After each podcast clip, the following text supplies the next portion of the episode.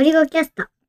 こんにちは、ゴリゴキャストです。今日は、ナンバーズを使った家族共有スケジュール帳についての話をしようと思います。週に一回、家族会議という名目で、二人でこう、一週間の予定とか、家のこととか、やりたいこととか、欲しいものとか、そういうまあ何でもかんでもを話す会議の場っていうのをつけて、作戦会議タイムって呼んでいるやつだね。そこで前からずっと一週間の予定表みたいなのを iPad を使って作ってたんだけど、半年ぐらい前からだよね。多分、その予定表みたいなのを前まではノートアプリで手書きで書いてたんだけど、不便なことが多くって、何かの表紙に思いついて、ナンバーズ使ったら便利じゃんって言って、使い始めるようになったんだよね。何がしたかったかっていうと、二人の時間割を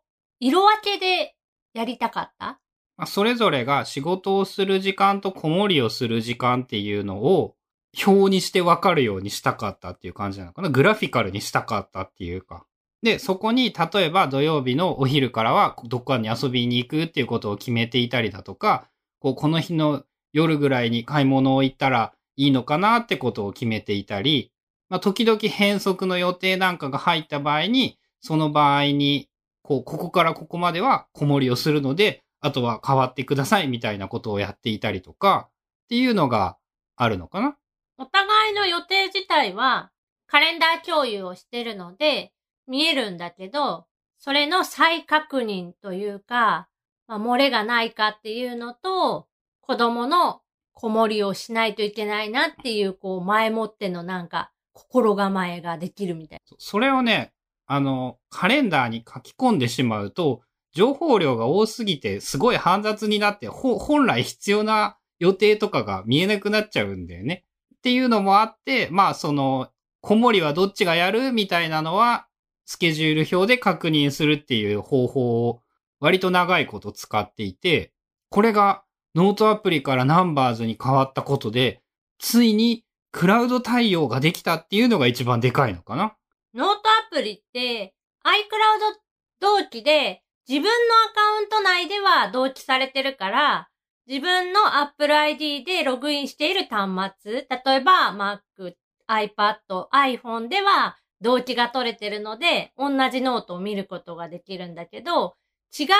Apple ID の人と共有するっていうのが難しい。あそうそうないよね。それができるアプリというやつは。なんかノートを複数人でシェアみたいな概念ってあっても良さそうだけど、なんかないよね、今のところ。で結局今までどうしてたかっていうと、書き終わったら、一週間分のやつ書き終わったら、一回 PDF かもしくは JPEG とかスクリーンショットで画像として書き出して、で、それを共有している Apple 標準のあのメモ帳にペタッと貼り付けて使ってた？で、これがね、途中でね、予定が変わるということもね、もちろんなくはないからね、そうすると結構めんどくさいんだよねって、またやらんといかんじゃんみたいな感じになっていて、これがナンバーズになったおかげで、もうどれかが、どっちかが編集したらそのまますぐに見れるっていうようになったのが便利になったことの一つで、まああともう一個、二人で同時に編集ができるようになったっていうのも意外と、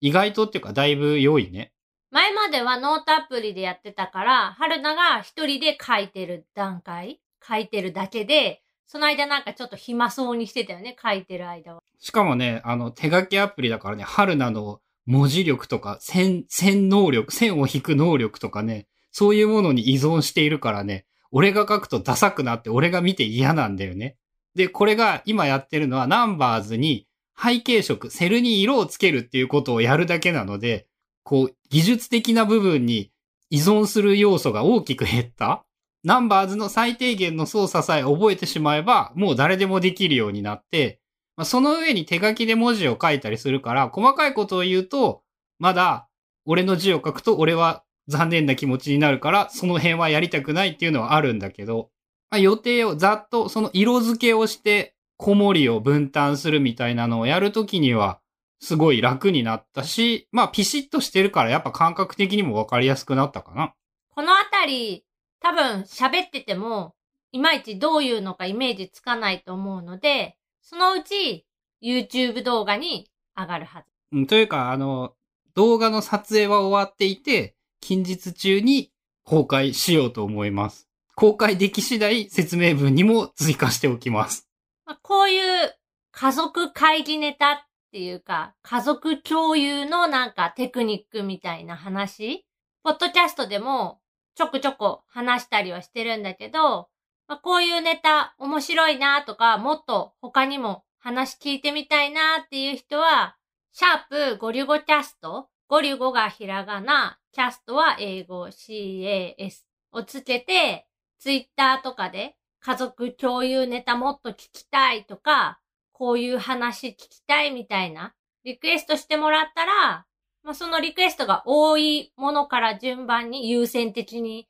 話していこうかなっていう感じです。できるだけ、そういう一番反応が多かったやつをやっていこうと思いますので、ご意見ご感想などよろしくお願いします。YouTube の方も同じで、今、いろんなタイプの投稿を増やしてて、まあ iPad 関連は iPad 関連なんだけど、そういう家族共有とか、キーノートとか、なんかそういうのでやってるので、もっとこれの続編見たいっていうのあれば、いいねボタン押してもらったら、いいねがいっぱいついたやつから優先的第2、第3のシリーズを撮っていこうかなと思ってます。ということで、今日はナンバーズを使って家族共有スケジュール帳というのを作るっていうお話でした。